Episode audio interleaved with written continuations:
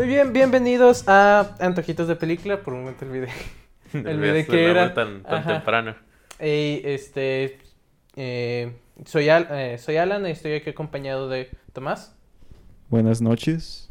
de Juanpi. Hola, ¿qué tal? Ajá, Y vamos a discutir la película Klaus, estrenada recientemente en Netflix. Ah, muy bien, Tomás, Juanpi, ¿alguno de ustedes que nos pueda decir de qué se trató la película? Ok, pues Klaus se trató, al menos lo que te intenta decir es que te está dando los inicios, creo que son ficticios, no creo que sean los verdaderos motivos de cómo empezó la Navidad, pero te intenta decir, de, así es como empezó la Navidad. Y él hace el, el spin-off que hacen las buenas películas animadas, Tomás, que es, en vez de ser Santa Claus nada más, es el cartero, porque se enfocan al tema de las cartas. Y de por qué los niños le envían cartas a Santa Claus. Para aquellos que no hayan visto la película, Tomás, ¿nos podrías decir eh, en general los eventos que se dieron eh, en la película? Dicho eso, pero solo había escrito la sinopsis o la descripción que tiene Netflix porque me da mucha risa. Ah, en pocas palabras dice, esta película ah, es un simple acto de bondad, trae esperanzas a un congelado y olvidado pueblo e inicia la leyenda de la Navidad, lo cual creo que es una descripción de las temáticas de la película acertada, pero al mismo tiempo me dicen comino de qué está sucediendo en la película. Entonces, por eso, Tomás, cuenta qué sucedió en la película. ¿Qué sucedió? A ver, ¿por dónde comenzamos? ¿Quién es el protagonista El de la película? protagonista se llama Jesper. Es un carterillo ahí que parece el mero inicio. Que, pues, es el típico protagonista empieza egoísta y luego ya más adelante va se va desarrollando su personaje y cómo es que al final... O sea, egoísta con corazón de oro.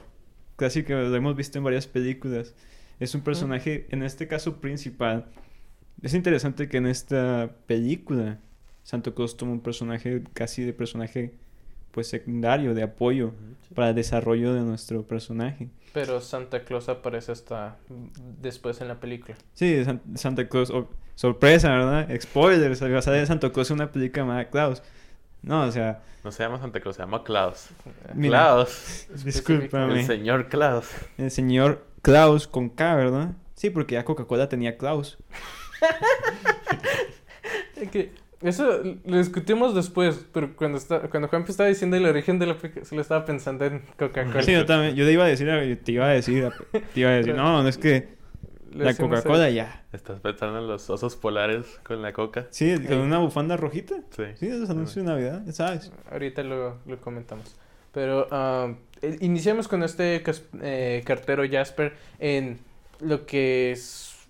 Como de- bueno, para empezar la película es animada eh, con técnicas modernas, pero eh, teniendo ese sentimiento, esa eh, estética de animación a mano antigua, lo cual creo que es una excelente razón para ver la película solamente por, por estética, por cómo se ve. Y, ah, entonces inicia como que en esta academia de carteros, donde él es el peor de, todos, con horribles resultados. no es que sea el peor, es el que literalmente no quiere trabajar.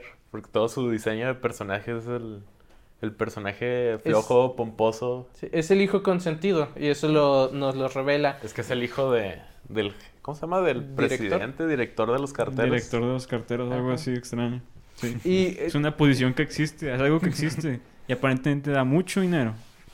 Pues era muy importante. Es una escena eh, que a mí me gustó bastante, que es cuando eh, Jasper es llamado al- a la oficina del director a decirle, deliberadamente estás fracasando en todo para regresar a tu vida cómoda, no vamos a permitir eso. El padre del director le dice eso. Y como castigo lo hacen eh, un cartero oficial y lo manda a una aldea olvidada en medio de la nada. Se llama Se Smearenburg, llama ¿no? Iba a tra- tratar de pronunciar eso. Que me gusta el concepto de la aldea, pero antes de eso solo quiero discutir un poco la escena que a mí me gustó. ah, tanto forma parte de las preparaciones de la película. Es, como Tomás decía, es un clásico protagonista de es flojo, no tiene cualidades redimibles, pero también el chiste es que sea suficientemente odiable como para que tenga que hacer un progreso, pero suficientemente querible. Entonces ahí está jugando en eso y en este caso es la tragedia, el cómo está hecha la imagen conforme el padre siendo esta oh, figura poderosa e intimidante y nada más le empieza a, eh, empieza a recorrer el mapa lentamente asegurándose que te quede claro está en medio de la nada en el peor trabajo posible La, la esquina opuesta del, del mapa donde está el centro. De donde está su casita. en donde va a ser enviado allí con la tarea de tiene que conseguir 6000 cartas enviadas en un año para poder regresar a su vida de lujos, de otra manera va a ser desheredado. Entonces ahí introduce el conflicto central de la película. Que por cierto, hay algo poquito más adelante que es cuando Ajá. llega a la, a la villa, que no me, no me lo puedo creer al inicio, Ajá. que es que lo, lo meten en una casa horrible, literalmente no tiene techo, está muriendo de frío, no tienen, no tiene ni pijama, porque se duerme desnudo. Ajá, exacto. Y o sea, está en las peores condiciones, dura como un mes. Este personaje que es súper flojo, que nunca quería trabajar, du- dura como un mes insistiendo en trabajar ahí. O sea, uno pensaría que, siendo, si fuera más realista, sería como que, ah, me voy a regresar, ahí luego veré qué pasa. De seguro mi padre no me va a desheredar. O sea, sería como que un personaje que no le creería al padre las consecuencias. Y es, no sé, Tomás, tú pareces que es- eres... Te estoy viendo. Y parece que eh, tus... eh, no, eres a quien menos le agradó ese personaje. Porque concuerdan con lo que dice Juanpi. Y sí me encontraba ridículo decir, no, ser pobre debe ser mejor que esto. Eh, porque la idea es, es enviado a este eh, pueblo en medio de la nada, el cual inicialmente se ve como si fuese un cementerio de barcos vikingas, el cual el pueblo es descrito como el pueblo de las... ¿Cuál es la palabra? Venganza de las... De las riñas. de las familia. riñas. Riñas eternas. Ajá, en donde tienes a familias peleándose constantemente. Eh, hay una escena cuando llega de que toca una campana y solamente por tocar una campana se hace una guerra total. Entonces, tienes a horribles personas, nadie lo quiere, nadie eh, tiene que hablar, no hay nadie que envíe correo. Debo decir, cuando empezó la película y ves la, la estación del entrenamiento de los carteros, Ajá. no me convencía la animación, al menos no me... Porque viendo el puro título de la película y viendo pensé que iba a ser como que más genérica. Ajá. Iba a ser como que una película animada... Como una mala de DreamWorks en vez de una buena de DreamWorks. Porque es mucha diferencia entre la calidad de, De DreamWorks. DreamWorks y Disney. Ajá. No, no, o sea, DreamWorks saca súper buenas películas animadas. Tienes como entrenar a tu dragón. Eh, Con súper buena historia. Ajá. Esta no sé quién. Ya no sé tenemos dónde- Shrek 4. No sé quién, los, quién Shrek animó. 4 está ok, pero ese es otro tema. Ajá. ¿Saben quién animó la, la película? Esta. muy buena sé pregunta. que fue. Sí, sí lo revisé. Porque hice investigación y por investigación es leer la página de Wikipedia. Eh, sé que fue un sujeto que trabajó en la... Es un estudio independiente que hizo Kickstarter o, o estaba juntando...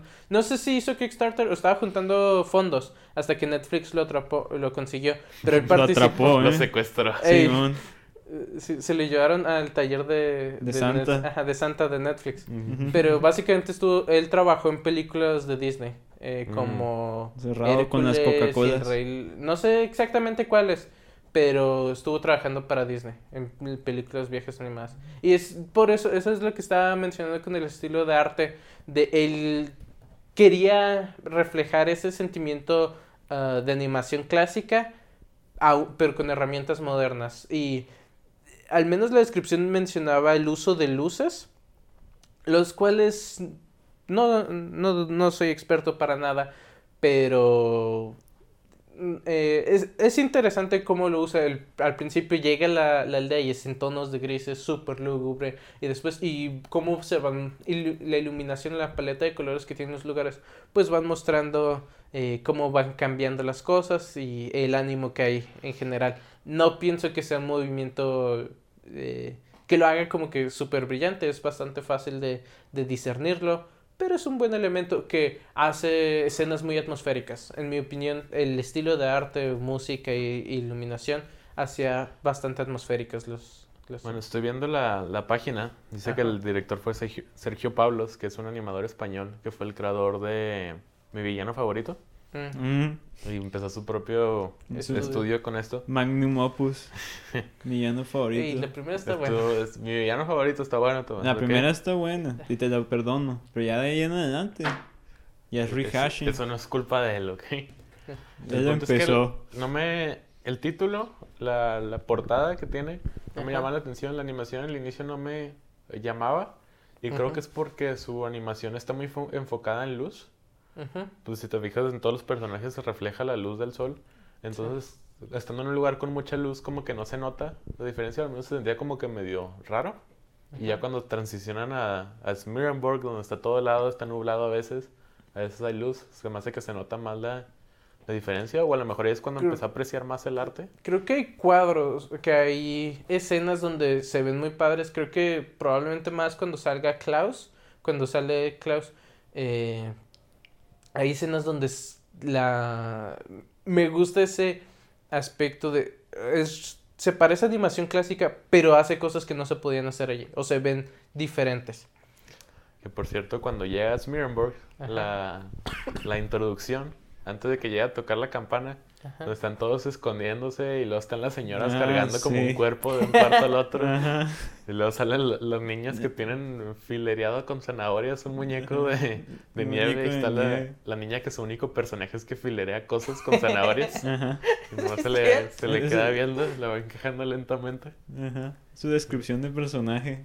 Sí, que una vez más, la película es, en la animación eh, visual es, es mucho más fácil, o eh, si, si, está- si viste la película, si la estás viendo, eh, vas a captar mucha más información. Pero ¿en qué nos quedamos en el recuento, Tomás? No, nos habíamos Llegó. quedado en que apenas llegaba a la Ajá. ciudad miserable. Que es ¿Y a quién Smearenburg. conoce en la ciudad? Aparte de... Ya, ya habíamos mencionado antes la campana de pelea, que es el concepto más bizarro que había visto al inicio. De por sí la ciudad ya es, o sea, es, es miserable la ciudad, es toda gris y los niños, unas señoras cargando cadáveres para empezar. y cuando vi esa escena dije, ah, qué, la- ¿qué pasa en este pueblo? ¿De quién es ese cuerpo? Esa fue mi primera pregunta. Y, ya, y luego los niños bizarros ahí filereando un, mono- un inocente mono de nieve. Oh, oh, sí, cierto, la escena donde. Donde están en una plaza comercial.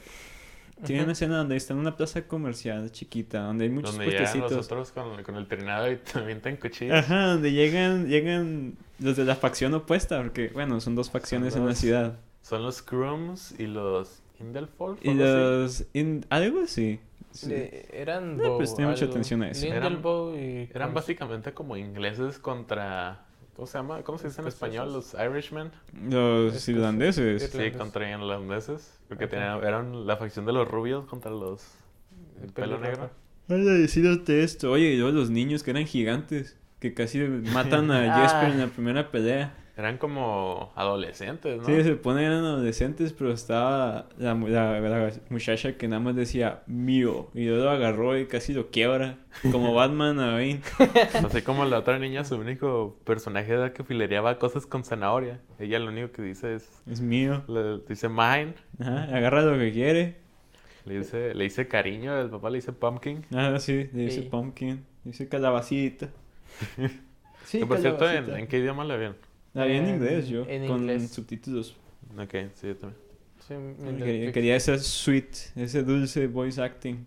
Ah, entonces, está, eh, está eh, bastante explicado. A mí me recordó Romeo y Julieta, supongo que es la idea. Hay ¿De Dos. dónde? ¿De so- dónde rayos? Solamente con el aspecto de. Sí, hay dos una guerra familias. entre dos familias que ha alcanzado aspectos ridículos. Eso es lo único que se parece a Romeo sí, y es el único Julieta. que se parece. Está la Julieta y está Romeo, ¿ok? Va- Pues sí, Ese es el técnicamente. de- esta es la historia principal. que se casan los, los dos chavos gordillos grandotes. Spoilers, la- al final las familias se. se re- eh, Sorpresa. sí. No, por cierto, pues sigamos con lo que, que pasa después. ¿Qué pasa después de que Conoce la maestra. Ah, sí. conoce la maestra? Que es una escuela. Que es una escuela convertida en Tienda de venta de, pescado. pescados. Sí, Ajá. de pescaditos. Nomás tiene pescados colorados que, que no estaba como poniendo mucha atención al inicio.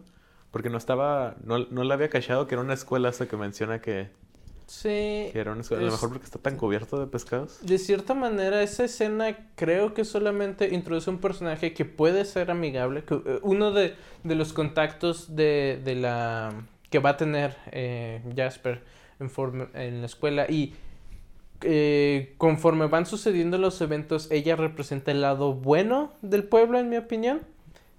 Aun cuando eh, repasando la escena un poco extraña porque es como eh, suena la campana de batalla, el sujeto sale corriendo, entra a un lugar a refugiarse, conoce a la maestra la cual inicialmente es hostil diciéndole y con un tanto bastante exposición diciendo ah soy una ah, maestra en este lugar donde los padres no envían a sus hijos a la escuela. ¿Cómo crees que funcionó? Para nada. Entonces tiene su tienda de pescado ahorrando para irse allí tienen esa, eh, esa conexión de que ambos no quieren estar aquí, pero, pero hasta allí llega la escena. Pues es, es el homólogo de, Jas- de Jesper. Ay, siempre confundo, es que es Jesper. Sí, me es- molesta, es- es me perturba. Josephson o algo así. Ajá, algo así. Sí, pues es- la, maestra se llama Alba, de hecho, la anoté aquí en el cuaderno. Ujú. Este, ella es una maestra que está frustrada con la ciudad, ya que como las ambas facciones no se quieren interactuar entre ellas mismas, pues obviamente no mandan a los niños para que jueguen con los otros niños de la otra Ah, facción. Y pienso que es un personaje cool, es esta fu- eh, fuerte mujer que tr- eh, trata de hacer eh, su- sus cosas, su vida, aun cuando relativamente no, no creo que tenga tanta importancia en la historia. Sí, creo que a diferencia de muchas otras como contrapartes femeninas en Ajá. animación, ella se, se- está más arraigada al lado, o sea, no, no es muy relevante en la historia, porque sus acciones realmente no son importantes. O sea, empieza lo de la escuela ya cuando eh, él arregló toda la, la ciudad y empieza a ayudar a Klaus cuando Pero llegaron los pues otros shows. hablemos de exactamente qué pasa ah, en la película. Que por cierto nos, nos olvidamos de hablar del personaje más importante, que es el, El- el que maneja el bote. Ah, sí, sí. El chofer. El chofer de la el capitán. Harry. Que al principio parecía que nomás iba a ser otro personaje para que Jesper nota. le diera todo el sas Ajá. y, y que, que nomás iba a aparecer así al inicio. Porque era cuando Jesper todavía estaba este, insultando a todos, siendo sarcástico. Sí, eh, Y él de volada cambia de, de personalidad. Creo que es un poco de incongruencia de, del personaje, que cambia su personalidad completamente en cuanto llega al pueblo. Creo que es parte de eso que te mencionaba, que tiene que tener buenas, tienes que estarlo pintando, transformándolo Ujú. entre bueno o malo. Y es cuando eh, es interesante el personaje del capitán, quien solo llega, todas sus líneas en la película son para molestar a Jasper. Entonces es, ah, es el buen personaje porque mira cómo está soportando todo este, su- eh, este sufrimiento de que lo- se, lo- se la pasen insultándolo todo el tiempo. Ah, entonces, para eso sirve y, y luego ya lo, lo va incentivando. Que creo que funciona. Mm, Me gustaría hacer un speedrun de lo que es lo que queda de la, de la historia. luego podemos Sí. hablar Porque es mucho Para ir como que hablando. medio no importantes. se repite mucho de lo mismo. Sí. Porque una vez, bueno, continuamos con la exposición. El chiste aquí es que Jasper no le puede enviar cartas a nadie, nadie envía cartas porque pues a quién enviarían cartas si se odian entre ellos. Ya cuando se rinde, ve, se da cuenta de que hay una casa más alejada todavía del pueblo donde vive un leñador. No dicen el nombre todavía. Se tiene un encuentro un poco curioso con él, Casi muere. casi muere y Tenemos que hablar de la, la figura de Klaus porque aquí es lo... Ah, sí, es como es, este es importante hombre hablar. fuerte. O sea, no es, no es como que chonchito cariñosito. Es, No, no. Pero Es una pared del sujeto. es, es como un cuadrado. Está todo mamado. Tiene facciones severas. La nariz Ey. la tiene cuadrada. Sí. Este, no Pero tiene ropa rasgos- brillante. Tiene un hacha. Eso es cierto. Pero los rasgos siguen allí, la barba, eh, el que es grande. Yo lo, lo anoté como es el arquetipo del gigante noble. De, Mm, sí. Tú lo notas y es aterrador, pero se encuentran eh, Jasper, quien solamente tenía lo que lo más cercano a una carta, que era el dibujo de un niño que quería de regreso. Ah. Y mientras está corriendo de la casa de Klaus, se le pierde este dibujo, el cual es guiado por los vientos, por los espíritus. Ah, Que dis- luego vemos Ajá. que es Ajá. el espíritu de la esposa de, de Klaus que murió de una enfermedad es- en algún punto. Ese sí fue un buen... es- Ese sí es un spoiler el- grande. El Deus Ex Máquina del aire. Sí. A mí me gustó. Eh, por ciertas razones. Ah, pero entonces encuentra este dibujo y Klaus va a buscar a Jasper a decir necesitamos hacer que este niño sea feliz porque literalmente su dibujo es este niño encerrado en una torre. Que por cierto, para este punto, cuando entra a la casa de Ajá. Klaus, se ve que está llena de, de juguetes. Ey. que están en, en cientos de, de repisas que yo digo que lo debería spoilear de una vez, Ajá. o mencionar, que te explican la historia de Klaus de se casó, vivió aquí, hizo esta casa, este, en este lugar bien nice para su esposa, querían tener muchos hijos y mientras esperaban a tener hijos empezó a hacer juguetes y nunca tuvo hijos y su esposa murió de una enfermedad. Me gusta que te lo pintan de que sus hijos nunca llegaron, como si fueran a llegar con maletas un día y luego dijeran, papá, vengo a mudarme contigo. Que nunca lo dijeron. Ajá, que nunca le dijeron. No, es, pues es que es una película que es Es orientada que- a niños. Digo, es interesante porque evita el... Hey, papá, ¿cómo, an- eh, ¿de dónde vienen las niñas? Pero, pero tú, si tú ya sabes cómo funciona, pues es... eh, ¿Qué tal si no? Ni me confunde más. Pero aún así no, no se hacen tontos con la idea, o sea, lo- es una manera, puede ser fácilmente una manera en la que él habla, no necesariamente Sí. está diciendo, está esperando la cigüeña que llegara, Ajá. o sea, sí. Sí, sí, sí. Sí, Estás eh, diciendo como que podrías tomar en el contexto de que estamos esperando y nomás no... no Digo, un buen balance. Allí. Entonces, este, Klaus y Jasper se encuentran un tanto obligado. Eh, Clau- eh, Jasper, Klaus trae la carta, eh, un regalo, un juguete que quiere darle al niño y manda a Jasper a que lo entregue. Después de una per- eh, persecución, te- el regalo termina cayendo en manos del niño.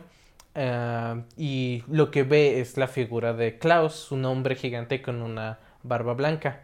Y básicamente esta inicia una serie de eventos en donde los niños escuchan, si entregas una carta al cartero, eh, Valga la di- redundancia. Sí. Hey, tienen nombres sí, eh, originario- ah, originados del mismo lugar por alguna razón. Trabajador de la oficina postal, por favor. Ok, el trabajador de la oficina, pues, dirigida a Klaus, vas a recibir un, un juguete.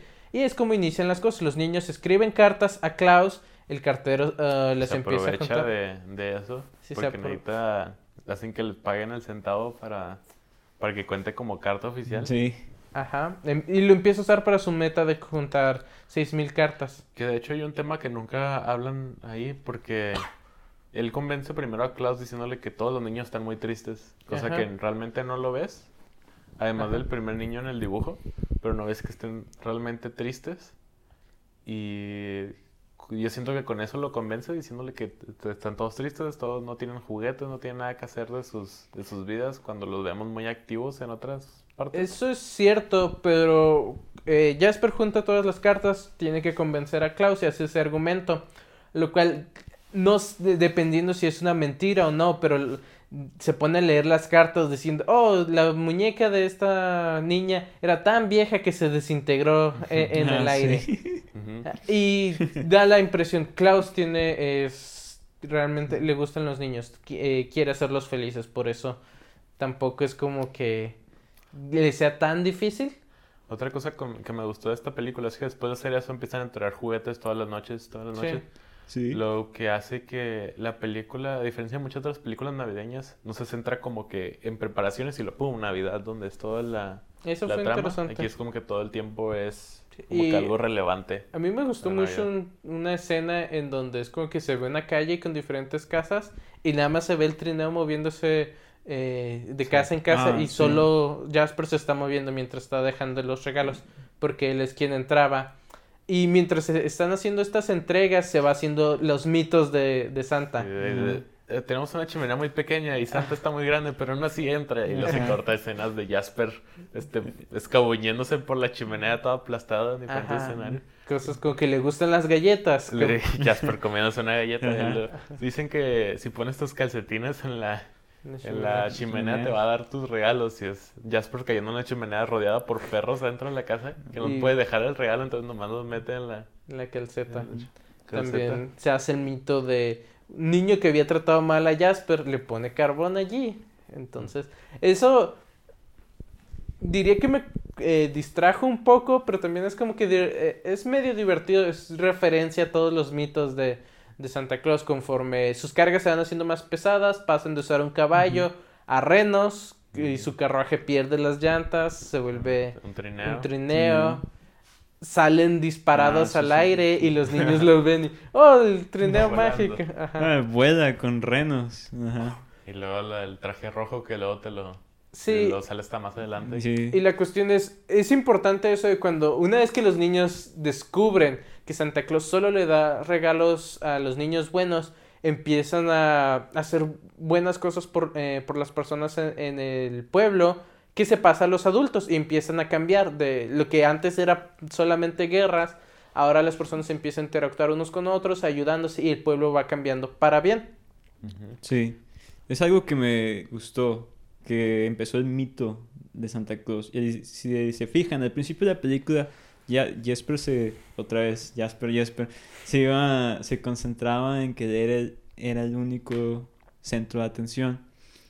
Y cuando ve que va ganando popularidad Klaus, se nota que tiene un cierto disgusto, se nota un poco molesto, porque él, él sabe que él está haciendo el trabajo. Más adelante, ya cuando usa esa popularidad para enseñarle a los niños que solo los niños buenos obtienen regalos, es cuando ya él empieza a apreciar más ese mito, empieza a usarlo más como una herramienta. Sí, creo que ahí va siendo, va progresando la relación entre estos dos hasta el punto en el que Klaus puede revelar su pasado y se, se vuelven un equipo, eh, un buen bromance. Eh, eh, Bien, bien definido, un bromance. Ajá. Un bromance. También ah, está la evolución de otros personajes como la maestra, quien se va involucrada, porque los niños para escribir cartas tienen que aprender a escribir. Entonces ella se, se ve involucrada y a enseñarle a los niños, dejando de lado su tienda. Y es donde cambia su, su personaje porque te mencionan que está vendiendo pescados para ahorrar dinero para poder seguirse de ahí. Ajá. Y que ya está a punto de lograr alcanzar suficiente dinero y es cuando los niños empiezan a ir a ella. Y es cuando ve ella que pues, no tienen cuadernos, no tienen lápices, no tiene nada y empieza a gastarse todos sus ahorros en rejuvenecer la... La escuela. La Hay un agujero en el techo de la escuela. Múltiples agujeros. Dije tú, todo el pescado, ¿dónde lo vas a meter? De hecho, asumo que tiró todo el pescado que tenía ahí porque no... Mm, Realmente no sé cómo funcionaba eso. Debió haber sido una muy buena pescadora para llenar una casa de tantos pescados. Sí, muy buen punto. ¿Dónde sacó todo ese pescado? Porque la, su alcancía era un pescado. Tenía Sí. pescados colgando, tenía pescados en la, la pared. Sí, sí. Tenía, tenía el pizarrón donde nomás estaba anotando los pescados que tenía. Es un buen punto. Pero... Ah, y entonces, ¿qué otro evento importante sucede en la película? Pues ya Pues cuando ya. los cuando ambas facciones pues quieren continuar una tradición. Es que este pueblo Ah, está basado en la tradición de que siempre han peleado. Desde el origen del tiempo aparentemente han Esa, peleado. esa escena también me, me gustó bastante. que Es cuando van pasando por las obras de arte, y lo Ajá. pasan por los Napoleones y luego los espartanos y lo llegan hasta los cavernícolas. Sí, sí. Le están explicando a los niños que siempre han estado peleando estas dos familias y que por tradición deberían hacerlo, continuar haciéndolo. Sí, son los jefes de las familias, porque Ajá. en este punto de la película los demás padres ya han hecho Las pasas. las paces, de hecho, con la otra facción y empiezan a trabajar juntos. Hacen eventos, de hecho, tenían un evento que se parecía un pequeño mercado navideño en el centro de la ciudad. Y aquí tengo anotado que dice un pescado, un cadáver de un pescado gigante y lo volvieron un árbol de Navidad. Ese, ese también está muy bueno porque lo, lo ves al inicio, es el pescado y Ajá. lo ves como una obra de, ah, esto está, Sí. este pueblo está horrible. Sí, cuando el pescado era un símbolo de este pueblo apesta, se volvió ahora, ah, ok, un símbolo medio de esperanza bizarro porque es un pescado. Bueno, el esqueleto de un pescado con luces de Navidad. Y luego, ya se me olvidó qué iba a decir. Ah, que toman el, el tema de tradiciones, que también es algo Ajá. muy involucrado en Navidad y todos esos tipos. Y lo toman como algo, como que no es prioridad, comparado con llevarte bien con los demás. Que es lo, lo que me gusta, o sea, que de todos hablan de ese tema, aunque sea en contra de lo básico. Es un dilema moderno, ¿no? Ahora estamos cuestionando qué tanto deberíamos hacer caso a tradiciones y las nuevas ideas. ¿Cómo es que los adultos se podría decir que doctrinan a sus hijos? Les enseñan una cierta... tra- O sea, ¿cómo funcionan las cosas do- donde ellos viven? Sí, pues es lo, lo que se basa en varias películas de que necesita llegar algo nuevo Para cambiar a los demás y empieza con los niños, que son los más que- influenciables, más receptores de nuevas ideas. Resulta que la esperanza de este pueblo dependía de un cartero. Mientras están diciendo eso, todo lo que viene a mi mente es, ok, boomer. Sí, o sea, Entonces- Pues, Lo siento por el vocabulario, pero... Donde Entonces- eso no se puede decir. Media abierta. Bueno, Entonces progresa esto de, de las dos familias uniéndose para un- contra un enemigo común para luego poder volver a pelearse. Ajá. Y su plan que al que llegan es, vamos a mandar cartas para que este tipo termine sus las cartas que necesita llevar. Le faltan como dos mil. Sí, algo así. Y ya vengan por él y se vaya de aquí y ya poder hacer nuestro desmadre. Entonces le mandan las cartas. Tienes tu escena cliché como lo tengo en mis notas. Oh, es- espera, espera. Estaba tratando de recordar porque antes de que eso pase, ah, había como que se había deprimido un poco, pero es porque... Y trataba de recordar qué estaba sucediendo. Es porque Santa Claus, Claus, Claus, solamente tenía los juguetes que ya había hecho. No tenían nuevos juguetes, entonces se le estaban acabando. Y esto iba a terminar. Y es cuando Jasper se encuentra con la maestra, habla con... y ve el impacto que ha tenido. Empieza a mostrarte que la ciudad se ha estado mejorando. Al igual que había esta niña extranjera rubia que no hablaba el idioma. Es un- era un Sammy. Sí, Ajá, Sammy. Sam- se, Sammy. llamaba. Ok, Ajá. Es no un- sé. no sé, viven en el hielito. Se llamaba Murga. Ma- Mar- ¿Merga? Murga, algo así, ¿no? Mar-. Margu. Margu. Margu se llamaba. Sí, Margu.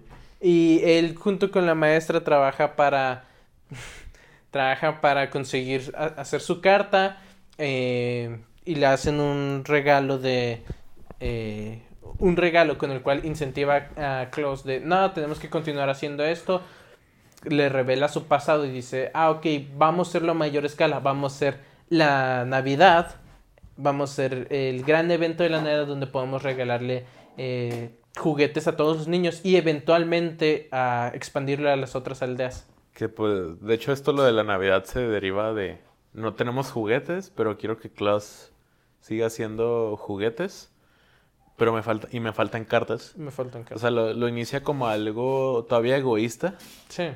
y cuando empieza a avanzar más y, y es cuando, después de, de cuando empieza a hacer la planeación es cuando se da cuenta de, del efecto que está teniendo y creo que toma mucho a Margot es como un ejemplo de es la persona más natural donde puedes ver el personaje de Jesper porque al inicio Jesper la ve como alguien que no sirve o sea no le dice no puedes hacer una carta entonces no no, me sirves en sirves. lo absoluto y después cuando ya se nota el impacto y ve todos sus problemas y que todavía no sabe qué hacer es cuando empieza a recurrir a, a ella, que lo puedes tomar como, como Pues- 'Pepito el Grillo de, de la conciencia del personaje. Es Pues un sí. espejo, ¿no? Es la idea de como no se puede comunicar con ella específicamente, él solo hace su monólogo interno y lo que sea que ella está diciendo lo toma como lo que quería escuchar. Y, y va mostrando la progresión de su personaje, ese es un buen punto. Pero entonces las familias se unieron, juntaron las cartas y ya, es el día de Navidad. Eh, los, El 24. sí, bueno, el 24, es el día antes de Navidad. La tribu, ¿cómo dijiste que se llamaba? O sea, son Sami. Samis. Eh, Los Samis. En este punto de la película de los Samis, que es una tribu, la tribu de Margo, ha decidido ir a ayudar a Santo Claus. A Claus, Se vuelven los, los elfos los elfos. Hasta, vestidos de azul con rojo. hasta tienen trajecitos, colores coordinados. Y luego ellos les hacen su traje a, a Santo Claus. Sí, le hacen el traje rojo a Santa y Ujú. le hacen un sombrero que nunca lo utiliza. Ah, Ah, sí, cierto. Le hacen su sombrero cuadrado. Yo pensé que iba a salir un pedazo de la película donde salía cómo obtenía su sombrero tradicional, el normal, no ese cuadrado raro que usan los Samis. Ok. Y ya ves toda esa escena, ese montaje donde están reparando la, la casa de, Ujú. de Klaus, la están mejorando, la están haciendo una juguetería. Que solo quiero decir, es, es conmovedor. Sí, Es- especialmente cuando llenan los Cuando- espacios de los hijos, donde iban a ir los Es hijos. cuando empieza Sí. el, break musical. Ey. Que de hecho esa canción no me, no me encantó. Había otra antes que me gustó mucho, que creo que es cuando se están peleando. Y luego Mm, esa- esta es la que sale cuando están haciendo lo de, las, de la caja, de la, de la casita. Se me hizo muy... Habían que dos estereotípico, muy canciones. básica. Habían dos canciones y luego no puedo creer cómo te brincaste la canción cuando Jesper le dice al niño que los niños malos no obtienen nada. Que sale esta canción que, Esa, esa es la que te Ah, decía. Esa es la canción la que está cartero. que es como un rap que habla de que de cómo Ah, sí, en la escenita, el- es bien poquito, ¿no? Ajá, Cuando que- está caminando y la está caminando como, como cholo. Ajá, y que la canción básicamente dice no te metas con el cartero. Ey. Mm, Sí, ese- eso- esos minutos, esos segundos que dura esa canción, no los puedes olvidar, te dejan marcado. Y ya tenemos el final, que es, ya se deshicieron de Jesper. Este, me le mencionan que su plan era vender 6.000 cartas y luego irse. Es la, esta cliché de nos mentiste al inicio y, obviamente ahora no, me- no nos están mintiendo, pero aún así vamos a sentir que te estamos mintiendo y ya no te queremos. Sí, yo no entiendo ese, ese plot point porque es como que, ok, Klaus le ocultó muchas cosas a Jesper y luego al final se las dijo. Jesper tuvo muchas oportunidades también de decirle, pero no se atrevía porque es algo complicado, ¿verdad? Pero es que esto es más de... Es como traición. Por ejemplo, si... yo- lo- sé por qué lo hacen. Porque a lo mejor si lo ves en una película dices por qué reaccionan así. Pero yo creo que si fuera en la vida real sería más comprensible de... Ah, me mentiste de eso, no sé qué otra cosa más mentido. Digo, es comprensible. Argumentablemente también concuerdo en que es algo forzado. Porque, Sí. Especialmente porque tú ves supuestamente a las personas buenas y bondadosas y demás. Y él como que... eh, porque es el gran dilema de... Llegan, eh, llega el padre de, Jes- de Jesper y le dice, hey, cumpliste tu trabajo, regresa conmigo a casa. Lo dice enfrente de todos. Y es el dilema de, ah, bueno, se, se quedaría o no, pero como todos sus nuevos amigos ahora están muy ofendidos y se van, el decirte, ah, todo este dilema desaparece. Si uno de ellos se quedaba y le decía, ¿sabes qué? Nos mentiste, pero te perdonamos, ven a, regresa a trabajar. Entonces se siente un poco forzado, es comprensible, pero forzado. Que todo eso pues está la escena donde se está yendo, luego no se va, luego habla con Margot, Uf, luego ve a los... Uf, esa escena, eh, no hombre, donde la ves venir, donde te muestran que el barco se va, pero tú sabes que Jasper se bajó. Sí, pues es que te digo, toda esa parte es, es cliché, es súper repetitivo, ha pasado en Sí. miles Sí, de películas. Y ya va a defender a los juguetes, que va la- las dos familias a quemar y golpear a los juguetes. Sí, van a agarrar a familias palazos, van a destruir los una juguetes, piñata. ajá. Que luego se, se escapan en el trineo, él y Klaus, junto con la bolsa de juguetes, que es donde Ajá. tienes el, En una escena de en persecución. una escena de persecución que se parece mucho al Grinch. Con el... Buen punto. Con nomás el trineo sin, sin los Sin renos. los renos. Con Ah, la bolsa gigante en la espalda, este, viendo hacia la Esa ciudad, escena. básicamente. Esa escena el- me dio... Uh, no, la, la adoré cuando, cuando este Jasper brinca al trineo con la, con la- Quería escapar con este Klaus, pero no está conectado los, los renos. Pero te, te juro que no lo haría si no estuvieran los renos. Sí, ¿por qué no están conectados? ¿Por qué no están conectados? ¿Por qué? ¿Por qué? Que eso es en general en toda la película, pero a mí me gustó mucho eh, ese estilo de animación y personificación donde eh, son animados y se la pasan haciendo tonterías como mientras lentamente se van deslizando. Nada, no lo hubiera hecho si, si no hubiera estado conectado. Y, y, y se- est- siguen jugando, siguen estando animados. Pasa esta escena de persecución en donde al final son eh, llevados a un precipicio y pierden todos los juguetes. Eh, para tan tan sorpresa, eh, era un señuelo, no eran los juguetes de verdad, porque los niños les habían advertido. Pues, es bastante lógico, es una buena explicación de... Obviamente los niños nos van a decir que nos quieren, que quieren quemar sus juguetes. supongo. Oye, Jesper detuvo un trineo con las manos. Tiene que ser mencionado eso. Derrapó bien chido. Derrapó muy padre. Pero ese es el único problema Le que dije, tengo. "Eh, Se va a quebrar la mano ahí. un poco contraintuitivo. Es, imagínate, tú arriesgaste tu vida para rescatar leños en vez de los juguetes. Que en, mi mente estaba diciendo, ah, la película sigue diciendo, los juguetes no son lo importante, no importa Sí. que los perdimos, etcétera. Para decir, nada, teníamos los juguetes todo el tiempo. Yo sí estaba como que pensando de... No de ser los juguetes de verdad, pero Ajá. puede que sí sean. No, a mí sí me... Yo sí caí redondito. Yo sí dije, no, ya valió madre. Ya valió la Navidad. Ya valió la Navidad, pero pues es que cuando, cuando Jesper se levanta y está todo aguitado y dice, no, es que un acto de bondad trae otro acto de bondad. Que por cierto, se- e- ese es puro... Es como puro odio entre las familias. Que sí perdí todo, pero... Ah, sus, sus hijos ahora se quieren. Sí, sí. no, no, Lo no. cual fue curioso y me sorprende que no lo hayamos mencionado, pero el, básicamente la frase de, de Klaus es, y el- lo que va escribiendo su personaje es un acto de bondad. e Un acto de verdadera de bondad. verdadera Verdadera bondad. bondad.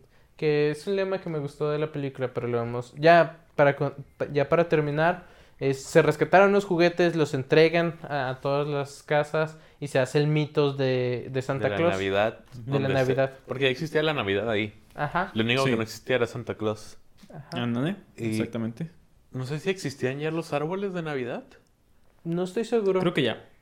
Sí, Sí, porque... Sí. porque no había visto ningún árbol antes Sí, del porque si, pescado. si no, ¿de dónde más sacaron la tradición? Es que, no sé, estoy casi 100% seguro. Yo, yo asumí que la están sacando de, de que el pescado parec- podría ser un pino. O sea, que era como que vieron Sí. el pescado, lo decoramos así y lo... Ah, podemos hacer esto con un árbol. Ajá. Que fácilmente hubiera sido... Si de ahí fuera el origen, se pudo haber convertido en una tradición donde todos los años colgamos un cadáver de un pescado. Un pescado y lo gigante. decoramos.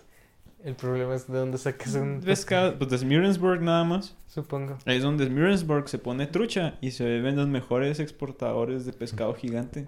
Pues eran ballenas, ¿no? Tienes una escena donde van por el hielo y se ve una... Una ballena. Una ballena gigante cruzando abajo. Ah, sí. Solo te diré que no estoy seguro cómo afecte al índice económico de la ciudad, pero exportar la Navidad cuenta, Sí, pues le funciona Coca-Cola, ¿no? supongo. Regresamos al tema de la Coca-Cola. La Coca-Cola te vende la Navidad. Sí, es que ahí no estás vendiendo los regalos, estás vendiendo las cartas. Ok, eso es cierto. Entonces, para terminar, eh, la Navidad y Santa Claus son un éxito. Y luego la película hace algo que no esperaba del todo, que es hacer, empezarnos a decir cómo se hace una tradición año con año y cómo va creciendo. Ah, Jasper y Eva y Alba se casan, tienen hijos, todos son felices, bla, bla.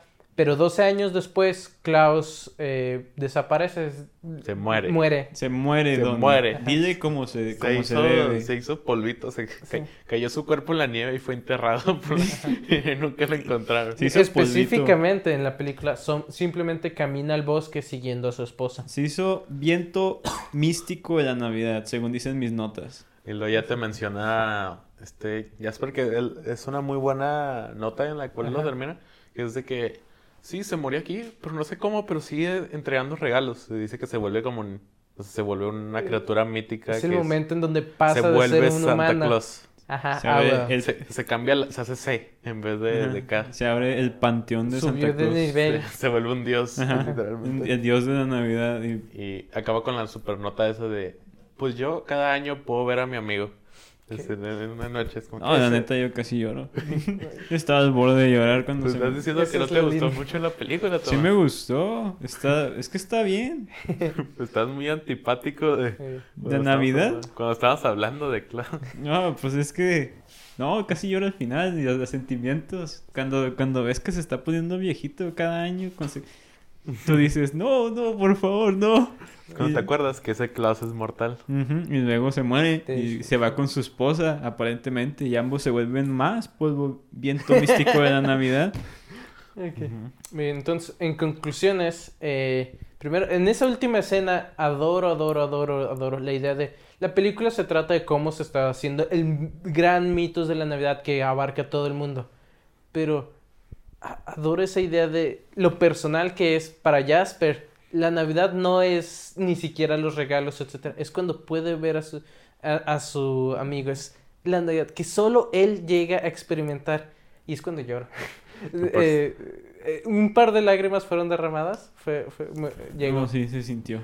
Na- nada que ver en este pedazo, pero Ajá. me encantó la escena en el mercado donde están decorando todo. Y sale la niña que encaja la zanahoria y le ponen en la como nariz. Ajá, Mientras sigue volteando a ver a, a Jesper a los ojos con los ojos muertos, pero sonriendo esta vez. Ajá.